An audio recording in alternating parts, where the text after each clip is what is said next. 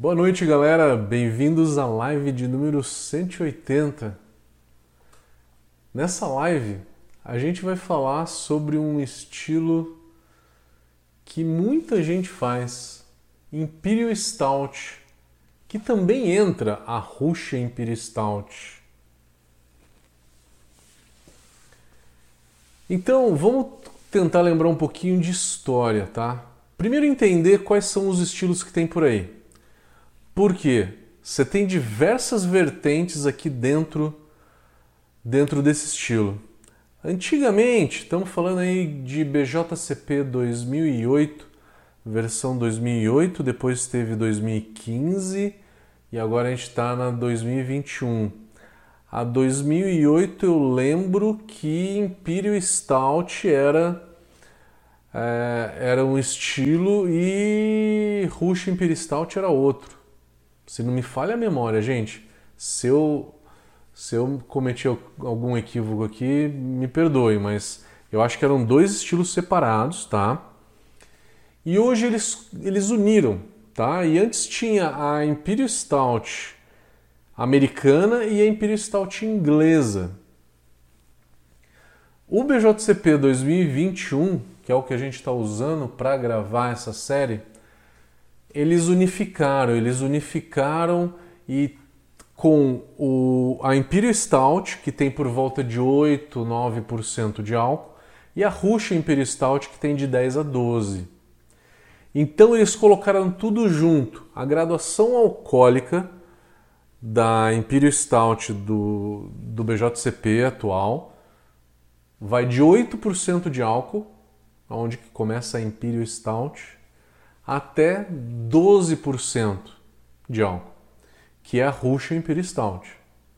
É que a gente chama de Russian Imperial né?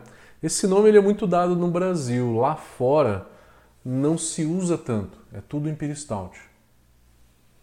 Então você tem esse range muito grande, aonde que você tem versões inglesas, aonde que você versão inglesa puxa muito mais para o maltado, ela é muito mais maltada do que lupulada, e às vezes com uma graduação alcoólica um pouquinho menor, volta de 9, 10, e versões americanas muito lupuladas, lúpulo de amargor e de aroma, lúpulos americanos, e as versões americanas geralmente elas estão entre 10 e 12% de álcool.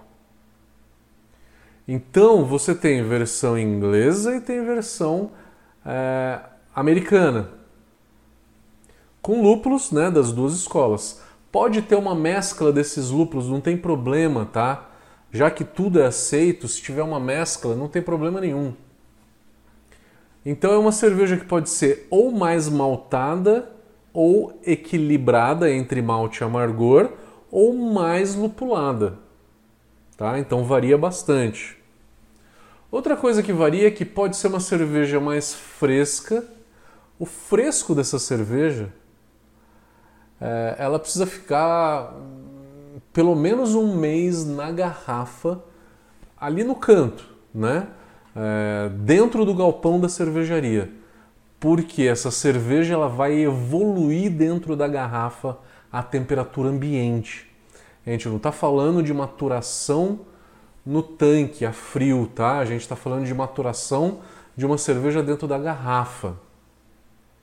Vamos falar disso também.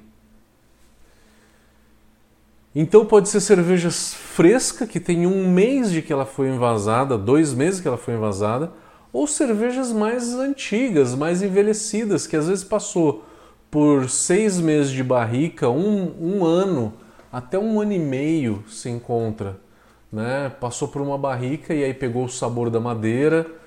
Pode ser que ela tenha uma leve bretanomices, desde que a acidez não seja um negócio muito evidente, tá? Acidez pronunciada é um erro nesse estilo. Sabor de madeira é aceito, tá? É um estilo que se você usar uma madeira clássica, geralmente aí com uma, um carvalho europeu, né? Francês ou húngaro, você está dentro do estilo. Então pode ter um sabor de madeira, ela pode é, ter uma lupulagem maior, ela pode ter um amargor maior, pode ter lúpulos americanos, pode ter lúpulos ingleses, ela pode ter entre 8 e 12% de álcool, mas se você colocar qualquer especiaria e qualquer fruta nessa cerveja, não é nessa categoria que vocês vão escrever. Vocês vão escrever lá na 2930, tá? Que é Spice e Fruit Beer, tá? Em outra categoria. Aqui só aceita madeira, tá? E isso vai muito do, dos juízes, tá? Mas o BJCP deixa mais ou menos claro quem é um juiz experiente consegue entender isso lendo o BJCP que é aceito madeira nesse estilo. É... Então, essas são as vertentes que, que a gente tem aí da, da Russian Imperial Stout, da Imperial Stout. Vamos começar a falar sobre malte. Aí começam os complicômetros, né? Vou fazer uma cerveja de 8% de álcool 9%, é uma graduação alcoólica mais baixa. Nessa graduação alcoólica mais baixa, eu não preciso usar tanto açúcar. Eu posso fazer uma cerveja por malte. Geralmente as panelas, se a tua tina ela é bem dimensionada, você vai conseguir fazer tranquilamente aí a tua cerveja com 7,5%, 8% de álcool, tá? É o que mais ou menos, né? Na hora que você projeta um equipamento é, cervejeiro, é, você projeta para fazer uma cerveja aí em até 7,5%, 8%, 8,5% de álcool, é, que com essa capacidade de malte você consegue filtrar bem a cerveja sem entupir, tá? Então, se for um equipamento bem dimensionado, você vai conseguir fazer uma cerveja de 8, 8,5% de álcool, puro malte, nessa panela, tranquilamente. O tranquilamente é usando 3 litros por quilo de malte, tá? 3 litros de água por quilo de malte na mostura.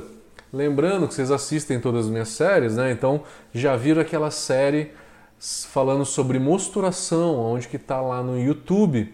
E aqui a gente fala que a quantidade ideal de água na mostura é de 3 a 4 quilos, litros de água para cada quilo de malte. Menos do que 3, você começa a perder rendimento, extração do malte. O mínimo mínimo é 2,7. 2,5 já começa a cair bastante. Se você usar 2 litros para cada quilo de malte, cai muito o rendimento. De 3 para 2, cai mais ou menos 8% de rendimento, tá? Só para vocês terem uma ideia. Então o ideal aí para uma cerveja dessa é 3, tá? 3 litros para cada quilo de malte, no mínimo 2,7. Então saiba que você tem que saber o tamanho da tua panela de mostura. E aí você tem que fazer uma conta de o quanto de malte que cabe na minha panela de mostura. Vai no software e desenha a tua receita. Desenha a tua receita. E aí o software não te fala muitas informações sobre esse dimensionamento de equipamento. Não fala muito. Mas eu dou a dica aqui para vocês que é o seguinte. Então, se você for usar, vou pegar números cabalísticos, tá? Quem está fazendo 20 litros de cerveja? Para fazer uma Russian Imperial Stout 20 litros de cerveja, 10 kg de malte. Mais ou menos isso. 10 kg de malte. 10 kg de malte eu preciso de quanto de água? 3 para 1 eu preciso de 30 litros de água.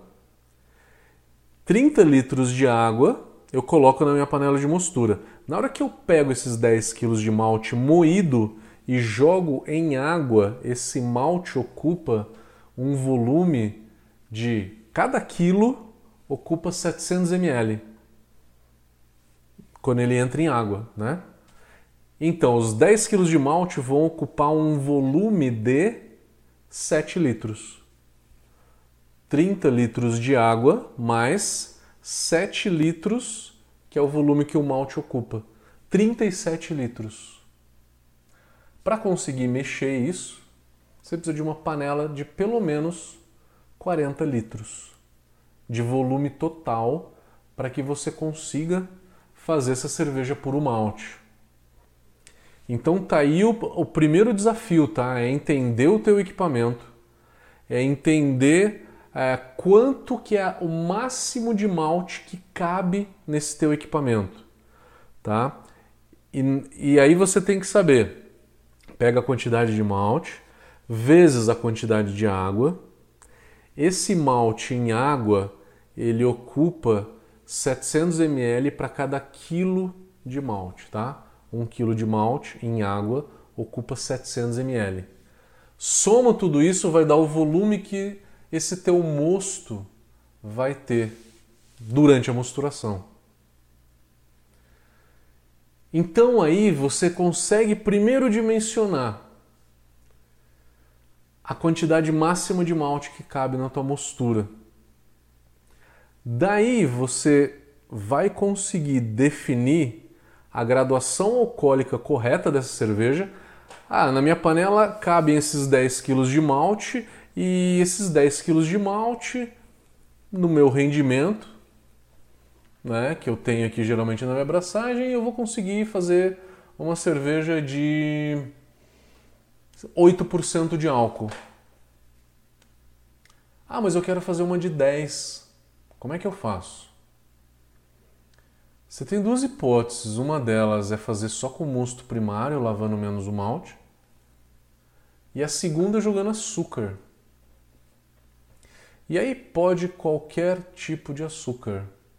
Se usar açúcar de mesa, cadastra né, no, no estilo Imperial Stout. Se usar um, uma rapadura, é, mel, entre outros açúcares que dão sabor, demerara, você tem que cadastrar num estilo chamado Alternative Sugar, que é um dos últimos estilos do guia BJCP, tá? Então usa açúcar. Você pode fazer ela puro malte até 8%, e aí de 8 para 10% você joga açúcar. O software te calcula isso, e aí você vai conseguir saber quanto de açúcar que você precisa jogar para chegar em 10%. Então, jogando açúcar é mais simples porque você vai fazer o teu processo normal e jogar o açúcar no final da fervura. Porém, o que, que acontece? Se você usar um açúcar de cozinha, ele é 100% fermentável. Se ele é 100% fermentável, a única coisa que eu estou fazendo na minha cerveja é adicionar álcool. não corpo. O malte, ele é 65% fermentável. As outras substâncias dão corpo e sustentam o sabor do álcool. Numa Russian Imperial Stout, se você usar essa quantidade de açúcar, tá? For ela puro malte até 8% e depois mais para chegar em 10% você jogar o açúcar, não vai aparecer o álcool tão evidente assim, tá? O que, que vai acontecer?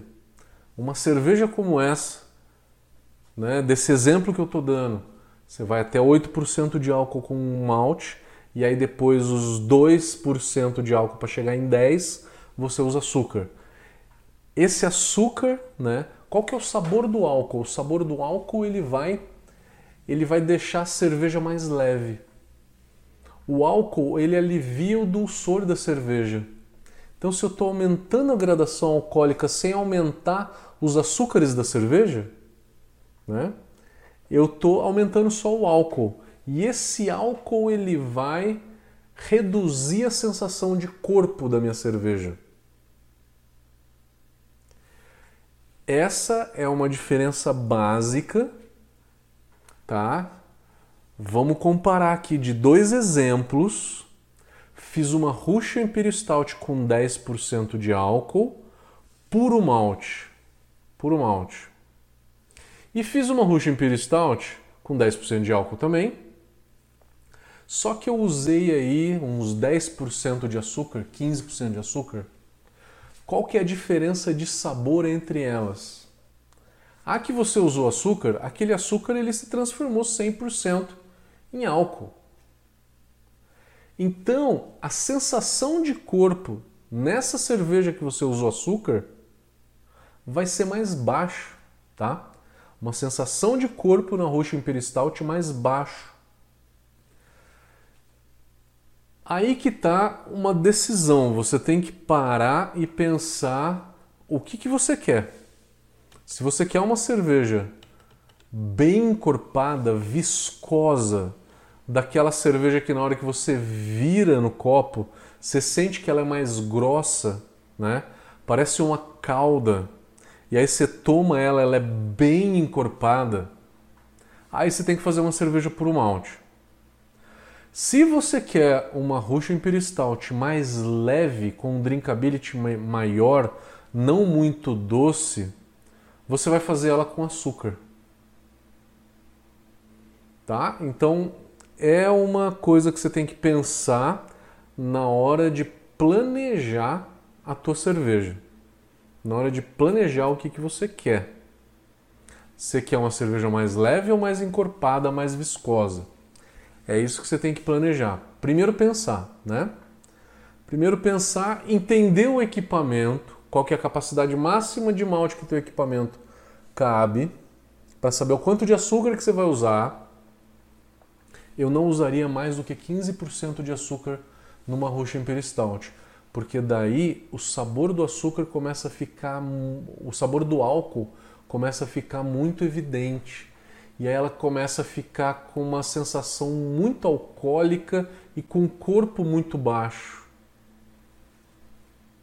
Se você tiver que usar mais do que 15% de açúcar, não use o açúcar de mesa, usa a high maltose. A high maltose ela não é 100% fermentável. Então eu não estou trazendo só álcool para minha cerveja, eu estou trazendo também outras substâncias, outros açúcares e proteínas que sustentam mais o sabor do álcool. Tá? Então tá aí um outro açúcar para você pensar se você quer usar no lugar do açúcar de cozinha. Mas fica muito legal, rapadura, açúcar mascavo, o mel fica bacana. O mel mais mel você tem que jogar mais do que 20% de mel para ter um pouquinho de sabor de mel. E mel é muito caro, né? Então geralmente não se usa muito mel, se usa esses tipos de açúcar. Então, planejamento, a gente está ainda no planejamento da tua abraçagem, tá? Para depois falar dos ingredientes. Esse vídeo vai ser um pouquinho mais longo do que o normal, mas é muito legal falar de Russian Imperial Stout, né? Porque a gente acaba revisando diversos outros assuntos. Então, pensei na capacidade máxima da minha panela de mosturação e pensei no que, que eu quero da minha cerveja. Quero ela com açúcar ou não? Com açúcar eu já falei como fazer. E se eu quiser ela puro malte? Aí você tem que usar uma técnica que se chama double mash. Vamos supor que a sua panela seja de 20 litros. O que, que você vai fazer? Você vai fazer, vai usar a quantidade máxima de malte que cabe na tua panela de mosturação. Isso eu te ensinei no começo do vídeo a como calcular. Capacidade máxima de malte que cabe na mosturação. Extrai o mosto primário para fervura. Tá? E aí vai extrair só esse mosto primário vai dar uns 10 litros mais ou menos. E aí você faz uma outra mosturação para fazer mais 10 litros na fervura. Tá? Você faz duas mosturações para encher a panela de fervura. Essa técnica se chama double mash. São dois meshes. Você pode extrair o mosto primário para a panela de fervura ou você pode extrair para a panela de mostura e aí usar esse mosto bem carregado para mosturar a segunda, tá? Então, na primeira, na primeira mostura, você foi lá, né, fez a mostura, clarificação, extraiu o mosto primário. Você usa esse mosto primário para adicionar os grãos da segunda abraçagem nesse mosto. E aí faz a segunda mosturação. E aí faz a segunda mosturação e manda isso para a panela de fervura. Nas duas braçagens, você não vai lavar quase nada o malte. Lavar nada eu acho que é besteira, é bom você jogar só um pouquinho de água. Porque a cama de grão ela está muito carregada de açúcar. Se você jogar um pouquinho de água, esse, esse, esse açúcar todo que está na cama vai extrair uma, uma quantidade razoável. É muito pouca água. É muito pouca água. Então, esse é o double mesh. Fazer duas mosturações para encher uma panela de fervura. Só fazer double mesh eu não acho tão interessante eu gosto de associar uma segunda técnica aí para aproveitar melhor os açúcares daquela cama de grãos aonde que eu não lavei e tem muito açúcar ali. Essa técnica se chama party guile, party guile que fala, que fala, né? Quer dizer dividir, né? Dividir o meu trabalho em duas. Como que eu divido? Estou fazendo a minha mostura, coloquei o máximo de malte que eu podia nessa panela de mostura, extraio o mosto primário para fazer uma roxa Imperial Stout. Lavo esse malte e extraio para uma segunda panela, aonde que eu vou fazer uma dry stout, uma porter, uma stoutzinha. Depende da OG que der. Então você dividiu sem lavagem Russian Imperial Stout. A lavagem você faz uma cerveja mais leve. Vocês acham que é coincidência as cervejas belgas elas serem elas terem a nomenclatura 8, 10 e 12, né? 6, 8 e 10. Isso quer dizer a intensidade da cerveja, né? Já repararam isso nas cervejas belgas? Uma é puro malte, a mais intensa, a mais alcoólica delas. E as outras é esse parigaio, é o aproveitamento desse malte que foi lavado depois e aí eu extraí mais açúcares e consegui fazer outras cervejas. Então, em termos de processo, é isso. Falamos de mostura. Falamos de mostura, falamos de lavagem. Tem dois tipos de lavagem: double mash, parigaio, tá? Para fazer ela por um malte. Ou você pode adicionar açúcar e não fazer esse double mash. E aí faz a fervura. Geralmente se faz uma fervura de uma hora. Quem faz uma fervura de duas ou três horas é para deixar, é para criar açúcares mais complexos complexos nessa cerveja. Isso é uma técnica, essas técnicas de fervura longas são muito usadas nas cervejas belgas. Cervejas belgas, as cervejas bretadas, porque Brettanomyces come algum desses açúcares mais complexos e deixa a cerveja mais complexa ainda. É geralmente cerveja belga e Imperial Stout, um ou outro faz uma fervura de uma hora e meia, duas horas não muito mais do que isso, para caramelizar mesmo, né? Quanto mais longa a fervura, mais caramelização tem. Ferveu. Olha quanta coisa, em cada etapa do processo você tem uma uma particularidade. Há uma outra particularidade que é na mostura. Vamos voltar um pouquinho lá. Você quer fazer uma Russian Imperial Stout? A carga de malte torrado é muito grande malte torrado tem uma acidez muito grande. Você não consegue fazer uma cerveja dessa sem um pHmetro. Por quê? Você pega a tua água, uma água neutra com essa quantidade toda de malte torrado, você arriou o malte na panela, o pH automaticamente cai para 4.7, 4.8. Não funciona a beta-amilase. As tuas enzimas não vão funcionar. Você vai ter que medir o pH, usar um bicarbonato que é para o pH subir e deixar na faixa ali de pelo menos 5.2. De 5.2 a 5,5. Tá? Então na mostura também tem esse detalhe. É o pH da mostura. E aí é, eu faria uma mostura mais longa, tá? Porque é uma cerveja muito densa. O rendimento de uma cerveja dessa ele cai, justamente porque é uma cerveja que você usa pouca água, cai o rendimento. Então faz uma mostura mais longa, mede o iodo, tá? E outro motivo que cai muito o rendimento, é, você vai usar às vezes 50, 55, 60% de malte base. O resto é tudo malte caramelo e malte torrado. Então, eu usando pouco malte base, eu estou reduzindo o poder diastático da minha cerveja. Para compensar isso, aumenta as rampas. Se você é uma cervejaria e tem acesso a enzimas, usa a, a, as amilases, né? usa e abusa das amilases, que é para aumentar esse rendimento.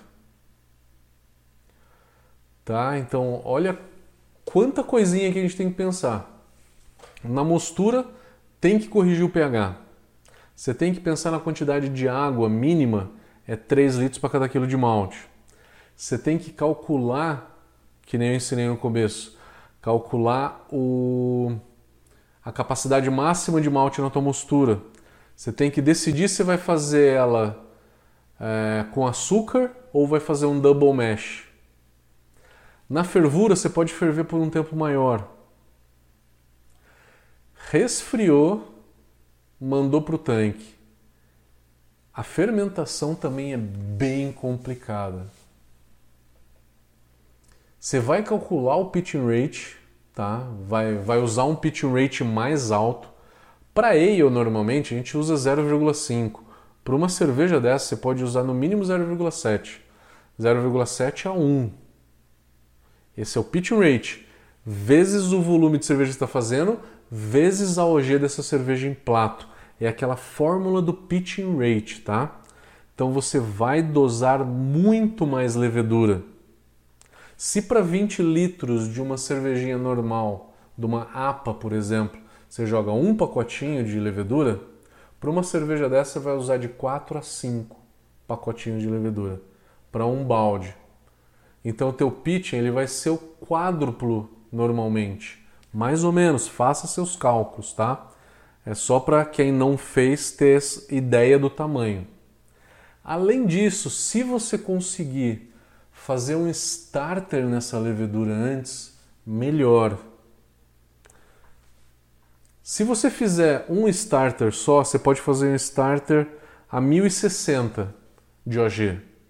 Se você conseguir fazer dois estágios de starter, fazer um a 1040 e um a 1060, ótimo, melhor ainda.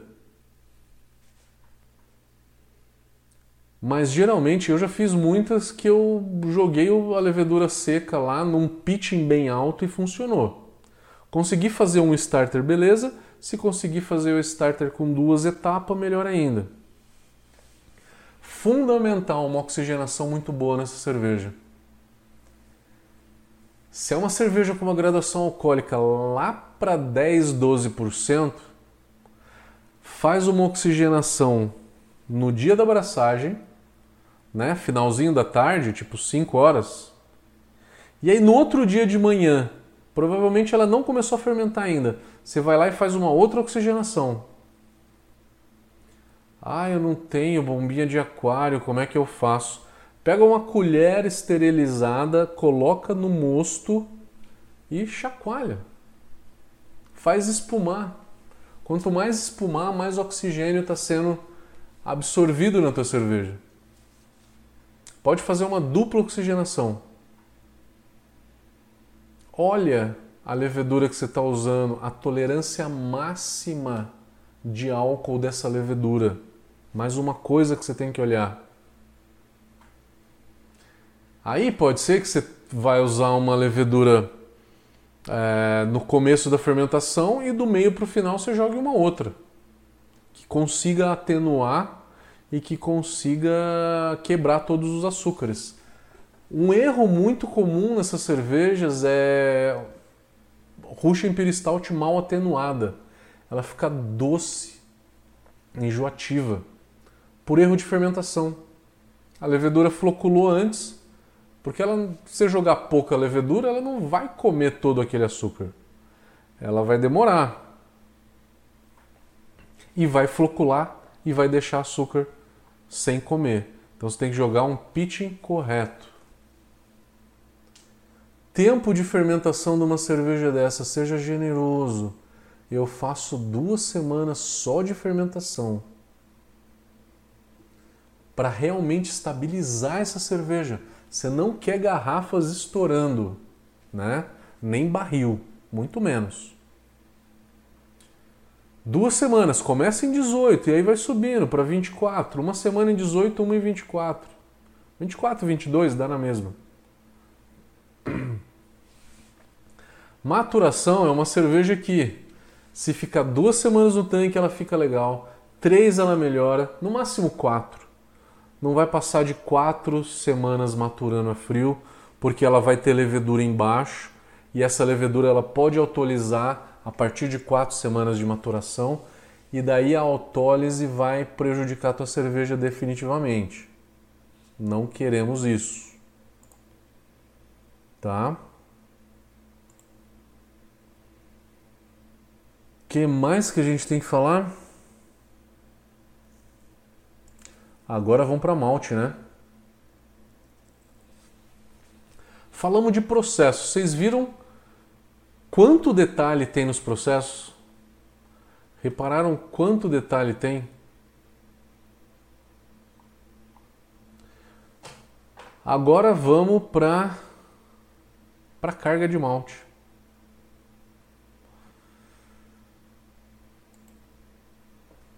É uma cerveja que tem que ter uma quantidade grande de malte torrado. Eu diria que no mínimo 8% de malte torrado, mas eu usaria de 10, 11, estourando 12%. Metade desse malte torrado usa um malte torrado sem casca, tá?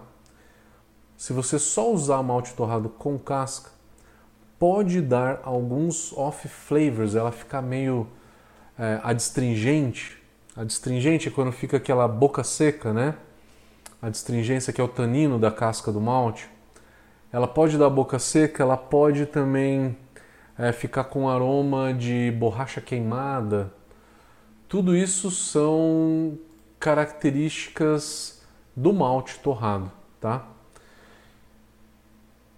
É bom usar dois maltes torrados que dá complexidade. Numa cerveja dessa, Quanto mais você variar a quantidade de malte, mais complexidade você está dando para essa cerveja. Cuidado, não precisa usar 15 tipos de malte diferente, que aí não faz diferença mesmo.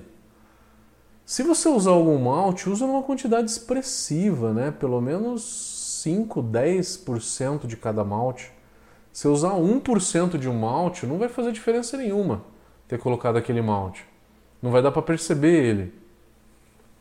Então não precisa usar 15, 20 tipos de malte, cada um deles em 1, 2, 3%. Não precisa. Por volta de 5 ou 6 tipos de malte dá para fazer uma, uma roxa Imperial Stout aí muito legal. Dois tipos de malte torrado, uns 3 caramelo e um malte base. Ou dois malte base, um Pale Munique um Pilsen e um Munique. Tá? E aí mais os três tipos de malte caramelizado. Quais dele, deles? É, eu falei muito para vocês em algumas lives de cervejas com é, maltes que tenham, melhor dizendo, maltes que tenham sabor mais de caramelo ou com melanoidinas. É, em cervejas inglesas se usam os dois. Caramelo daquele, daquele saborzão de caramelo doce. A melanoidina ele é um adocicado um pouco mais de cremosidade, que dá um pouco mais de cremosidade, puxando mais para um miolo de pão. A melanoidina, então, é, ela acaba trazendo um pouco mais dessa cremosidade. Então, você pode decidir usar ou não, tá? Um malte melanoidina. É importante você usar malte caramelizado escuro, né? Por volta de 120 EBC de cor, 150, 300. O cararoma tem 400 de cor. E aí geralmente se usa, vai pensando,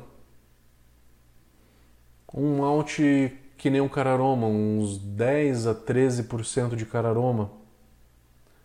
Desculpa, de caramunique, de caramunique. Cararoma ele é mais escuro, você usaria por volta de uns 5%. É, você pode usar um cara red ou cara rubi em termos de 10, 15%. É, pode usar uns 10, 15% de munique cara Hell 10, 15% e aí o resto Pilsen. Cuidado para não usar muito malte especial e deixar pouco malte base, tá? Tem que ter no mínimo 50 a 55% de malte base de um Pilsen ou de um Pale, tá? O Munique tem poder diastático muito baixo. Eu estou considerando só o Pilsen ou o Pale de 50 a 55 pelo menos.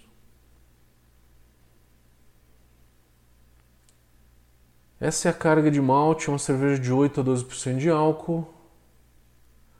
Lupulagem, que nem eu falei, é uma lupulagem que pode ser inglesa, pode ser americana. As versões inglesas elas não têm tanto aroma de lúpulo, não tem dry hop nem muito lúpulo de final de fervura.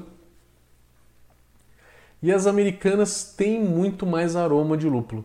Se tem aroma de lúpulo, você não vai envelhecer essa cerveja na madeira, tá?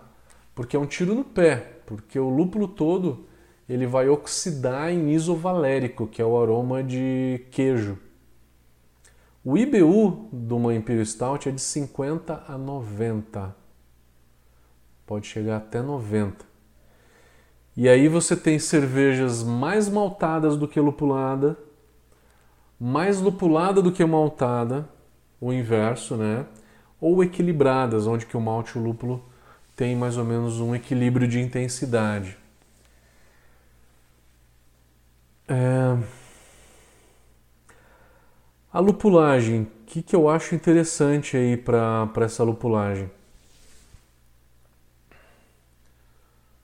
Se você for fazer uma cerveja de 90 IBU, eu não colocaria um Columbus de amargor, porque aí o amargor vai ficar um pouco harsh.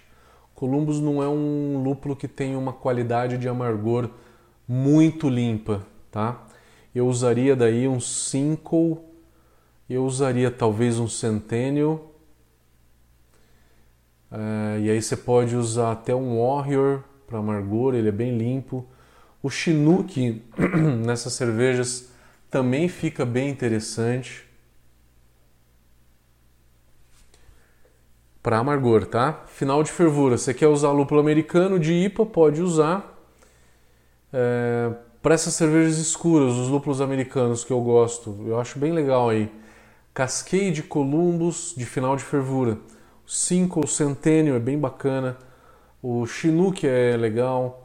Lúpulos ingleses, você pode usar Fuggle, o Fuggle Target, Target Amargor, perdão. Fuggle, Challenger e Skent Goldings, Goldings ou First Gold. Admiral também, né? Também é interessante para aroma. E aí, é, se ela não é tão lupulada, se você quer puxar mais para as versões inglesas, não, não joga tanto lúpulo a zero, tá? Numa cerveja não muito lupulada, você pode jogar a zero minutos, coisa de uma, uma grama e meia por litro a zero. Se você quer ela mais lupulada, aí é de 3, 4 a 5. Dry hop geralmente não se faz, pode fazer um dry hop pequeno, de uma, duas gramas por litro, tá?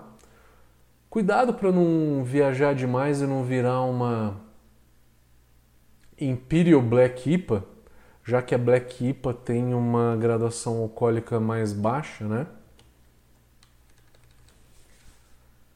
Mas ele é um estilo que aceita muita coisa.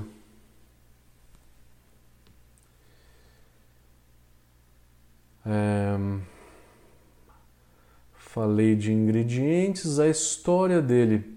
Russian Imperial Stout era uma cerveja feita para uh, é, da Inglaterra, feita especialmente para a corte imperial da Rússia, por volta de 1700 e alguma coisa.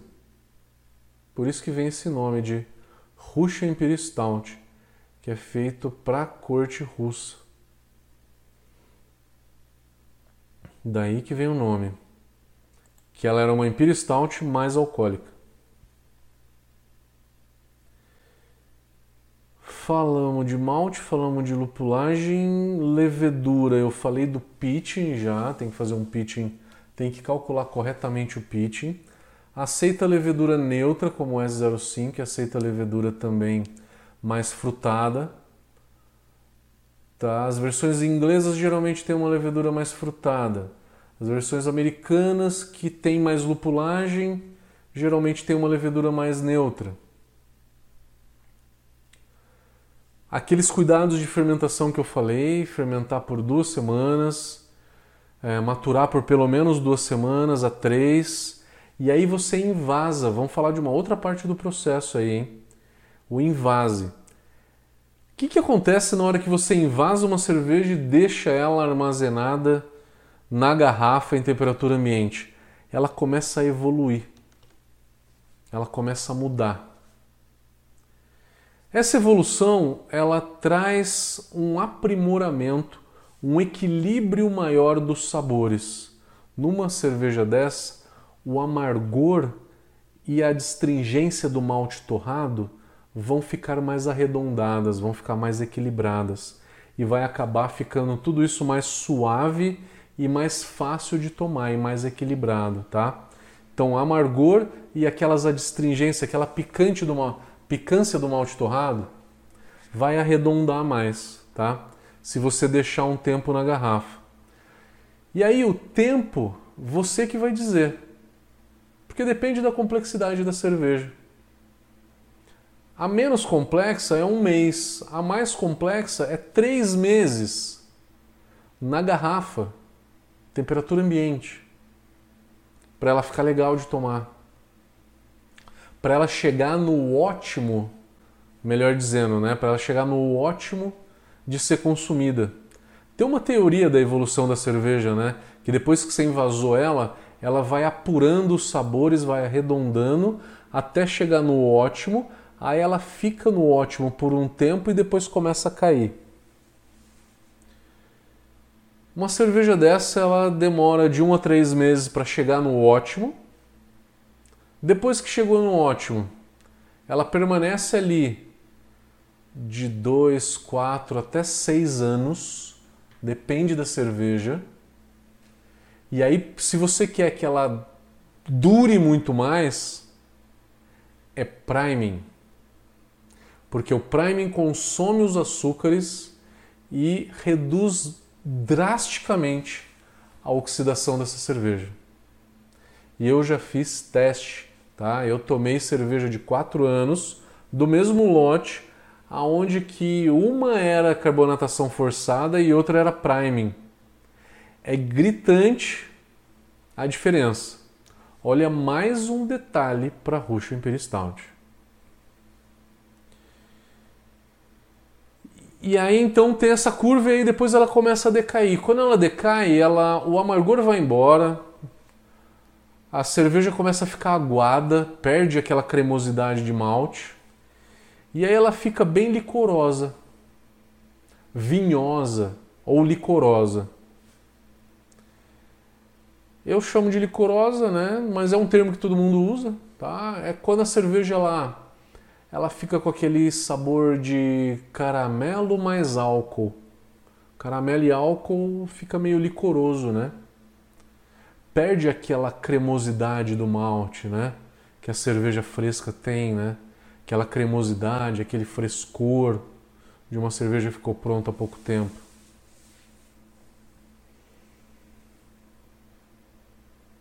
É...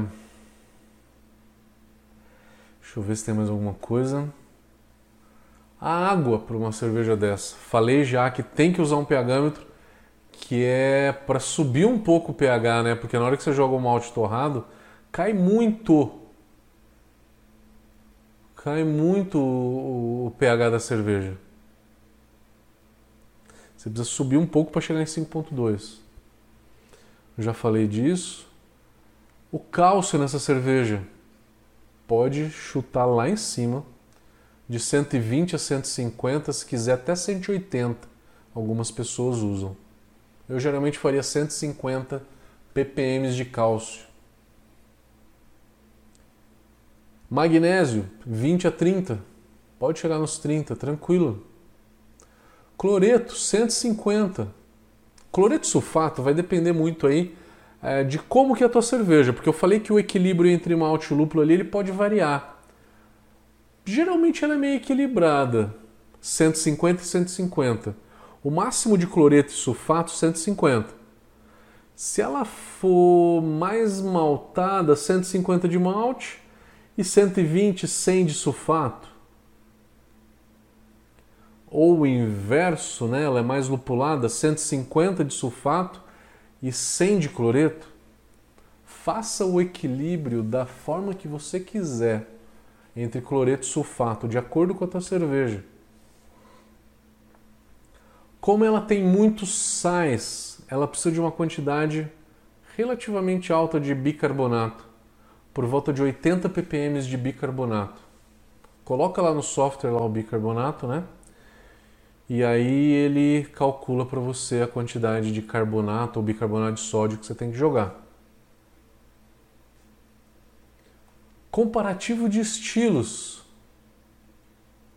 Que estilo que se parece com a Russian Imperial Stout?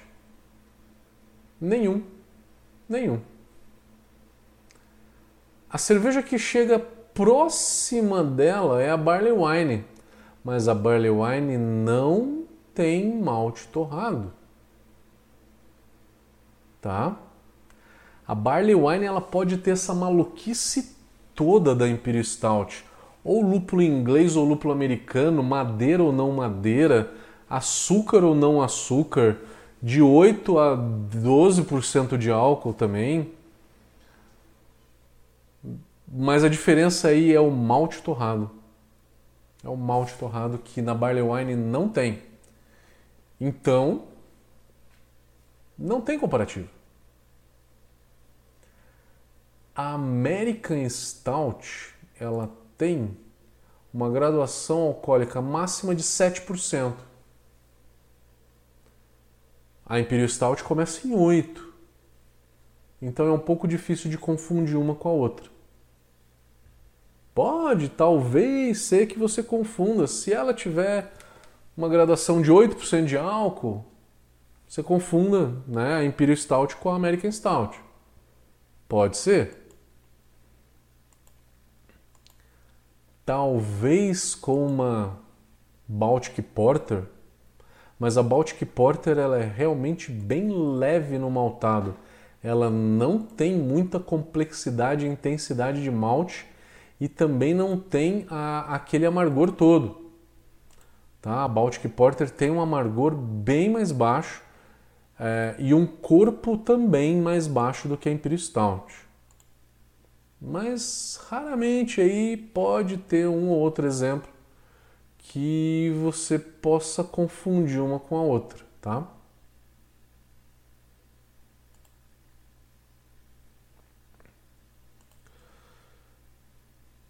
que mais?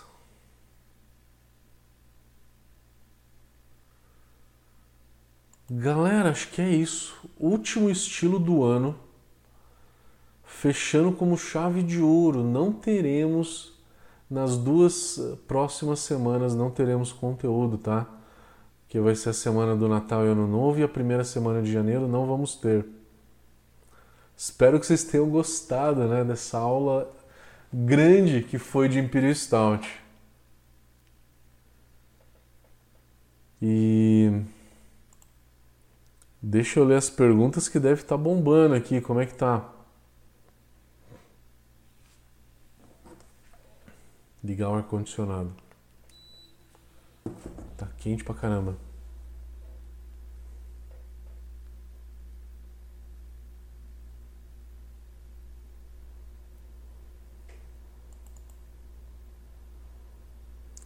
O Breno Sanita perguntou da água de lavagem. A água de lavagem, você diz a quantidade? Se você fizer ela com açúcar, você faz a lavagem normal. Se você fizer o Party Guy lá, você faz uma lavagem né, até atingir a densidade que você quer da segunda cerveja, né? Da Porter ou da Stoutzinha normal, né? Se precisa aerar o starter. O starter não, você precisa aerar a propagação. Que a cervejaria Mamute perguntou. Você não precisa aerar starter, é mais a propagação. Grande Betão. Estou em Santos semana que vem.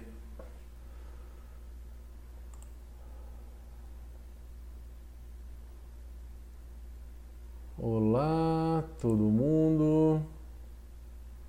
Compartilhem suas experiências, galera. Dê um like no vídeo para ajudar a gente. Salve, salve, galera que tá sempre por aí. Luan, Roberto Baggio, José Luciano, Cascavel, São Carlos, São Paulo.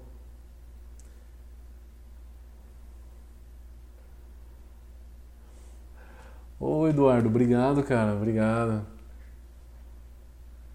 Obrigado.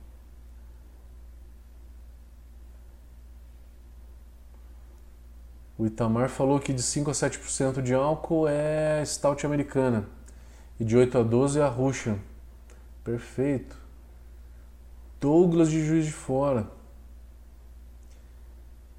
O José Luciano falou que experimentou uma de um cervejeiro aqui da cidade, Matheus Manzini, que tá fantástica, boa. Luan falou que fez uma, ficou mais ou menos com 10% de álcool. Show. O Luan falou que gosta de colocar aveia. Aveia é legal. Ela fica mais cremosa, né? Dá mais corpo.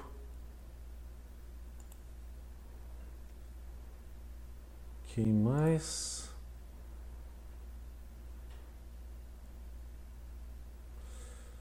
O Eduardo perguntou: e você não sabe a composição exata do mel?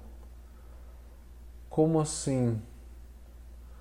O mel ele tem mais ou menos de tem mais ou menos 80% de açúcar. Desculpa. De água, de água. Primeiro eu vou te falar da quantidade de água. De água é de 18 a 20%. Por isso que o mel nessa quantidade de água, ele se armazenado por uns 4, 6 meses, ele pode azedar. Ele pode azedar por causa dessa quantidade de água. Por volta de 18 a, a 20% de água. Aí tem proteínas, açúcares, tem mais ou menos 70% de açúcar fermentável, tá? Dos 80% que sobraram, uns 70 e poucos por cento é fermentável. Era isso que você estava falando, Eduardo, Eduardo Gineste? João de Portugal. Maravilha, irmão. Vamos fazer uns cursos em Portugal? Tô louco para conhecer, eu nunca fui para Portugal. O Eduardo Gineste falou que tem lúpulos que lembram coco. Tem lúpulos que lembram coco. Vou contar para vocês uma, uma experiência não muito boa Experimentei uma cerveja, uma, uma cerveja bem maltada dessa, tá? uma Imperial Stout, que, cara, a gente tomou cerveja e numa confraria, tá? Tinha alguma coisa esquisita na cerveja, eu não estava conseguindo identificar o que, que era. E aí um falando que era uma flavor X, outro que não sei o que, inventou um monte de coisa.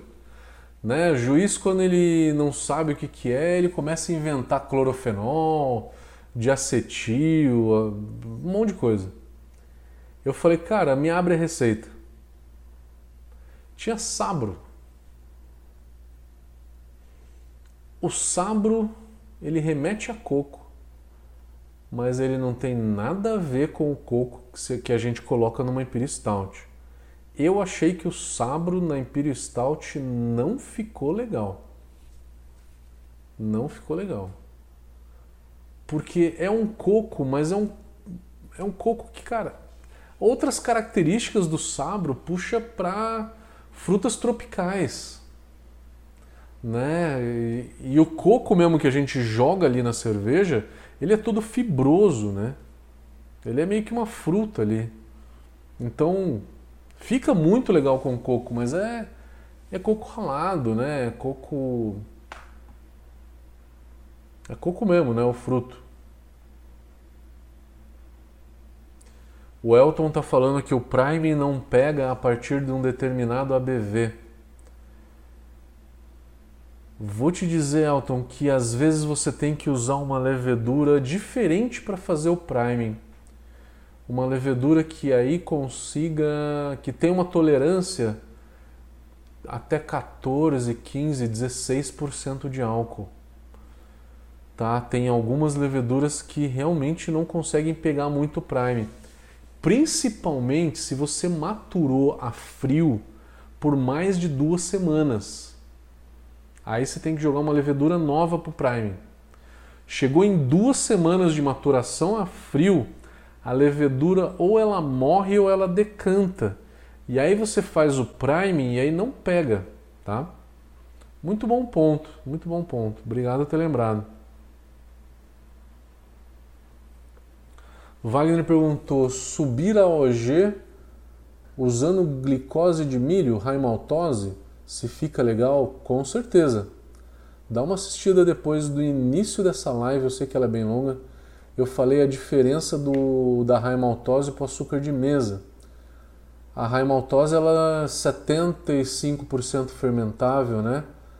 Ela não traz muito sabor adocicado, tá? Que nem o açúcar de mesa.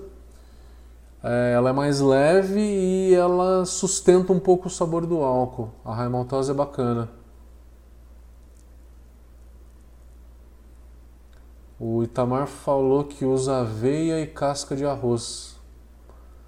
Casca de arroz é para clarificar a cerveja? Ou é para dar a picância da casca de arroz? Para extrair o sabor? A aveia é bem legal. O Wilton falou que a Invicta tinha uma RIS com adição de fava de baunilha. Baunilha fica legal. Você pode usar extrato, pode usar fava, fica bem legal. Quer umas coisas inusitadas? Hortelã ou menta. Numa cerveja com malte torrado, fica bem legal. O Wagner falou que fez uma no ano de 2020 e o S05 não deu conta de fermentar na garrafa e após um mês teve que abrir as garrafas e colocar outra levedura. Pode ser que você tenha maturado por muito tempo, né? Se maturou mais do que as duas semanas que eu falei, a levedura realmente vai morrer mesmo.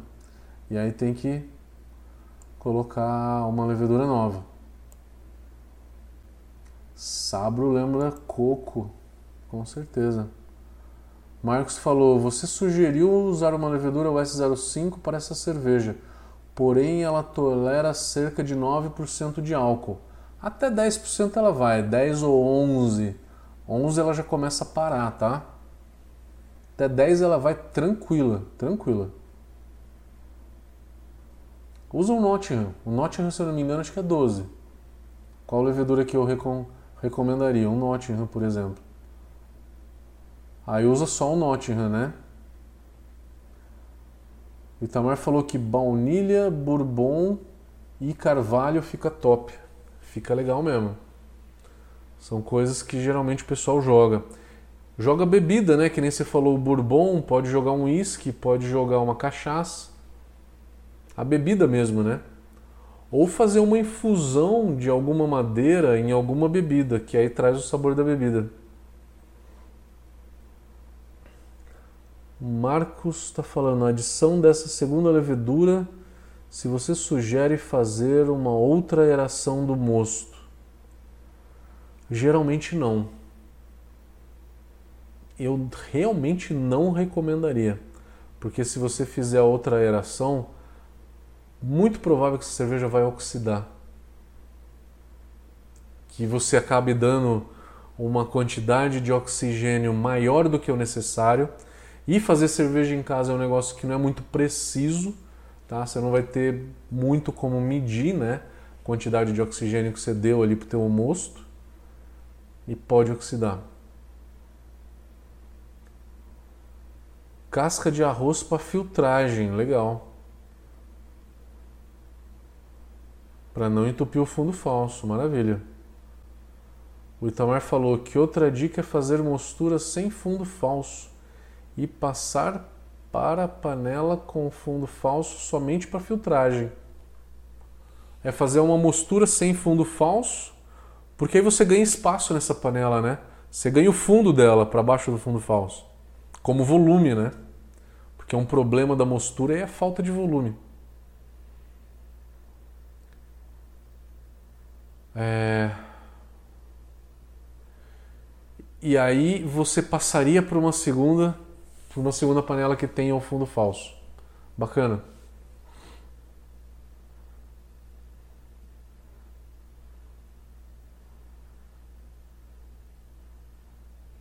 O Itamar falou que High Gravity a conversão é lenta. E outra coisa também, um outro detalhezinho. Na hora que você faz uma cerveja dessa com uma quantidade gigantesca de açúcar e com uma quantidade gigantesca de levedura, que, que acontece com o Krausening, que é a espuma que é formada? É muito alta. Deixa um headspace considerável. Tá? de uns 25%, igual o headspace necessário numa Weiss que você fermenta em temperatura de 26, 28 graus. 25% de headspace, outro detalhe de uma cerveja dessa. Senão vai tudo para fora. Ou usa dois balde, dois fermentador.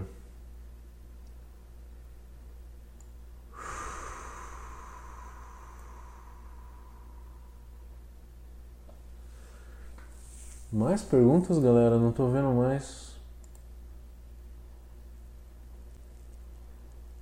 Obrigado, obrigado.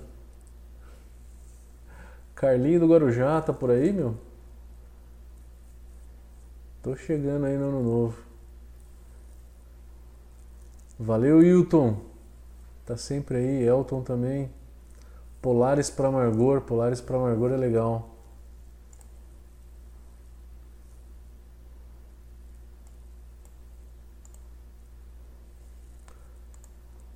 Fechamos então? Espera aí, última.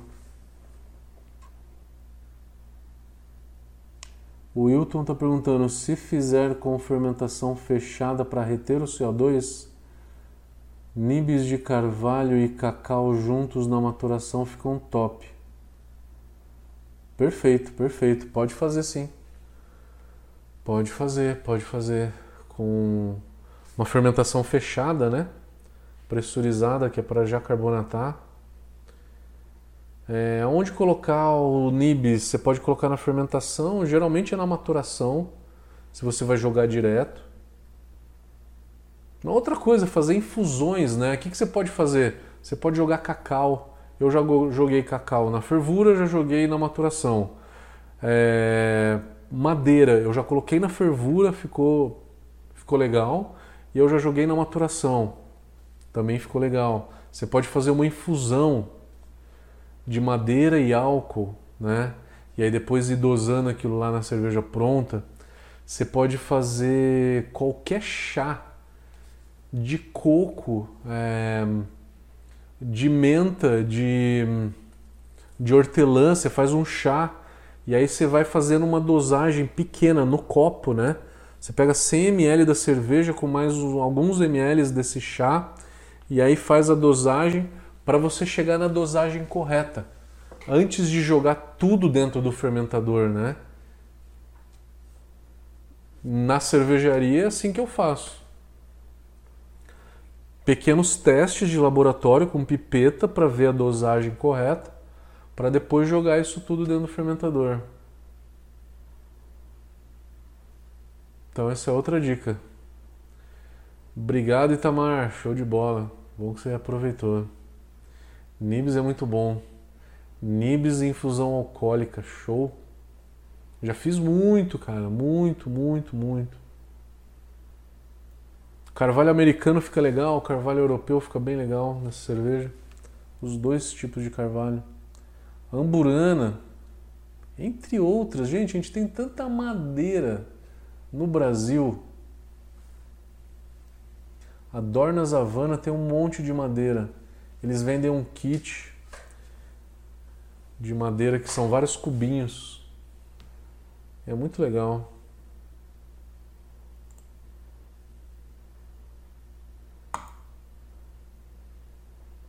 Fechou, galera? Olha, fazia tempo que eu não fazia mais do que uma hora de live, hein? Esse estilo ganhou. Esse estilo bateu o recorde, hein? Bora lá, galera. Vou nessa então. Galerinha, feliz Natal e feliz Ano Novo. A gente vai se ver agora daqui a três semanas. Isso vai ser no dia 10 de janeiro. Até lá a gente vai dar um recessozinho, tá? Para realmente descansar, curtir um pouquinho, tomar um pouquinho de cerveja, se divertir. E dia 10 de janeiro a gente volta com conteúdo, a gente volta com lives. Valeu, galera. Forte abraço a vocês. Obrigado por mais um ano. Ano que vem a gente tá aí com força total, tem concurso profissional, tem concurso caseiro tudo isso em agosto. A gente tá, tem diversos cursos aí online, lá na plataforma da Brau. Entra no site da Brau Academy e acompanha as novidades. Valeu, galera! Forte abraço para vocês, Feliz Natal e Feliz Ano Novo e boas cervejas pra gente em 2024. Tenham um excelente festas aí para todo mundo. Valeu, gente. Forte abraço. Uhul!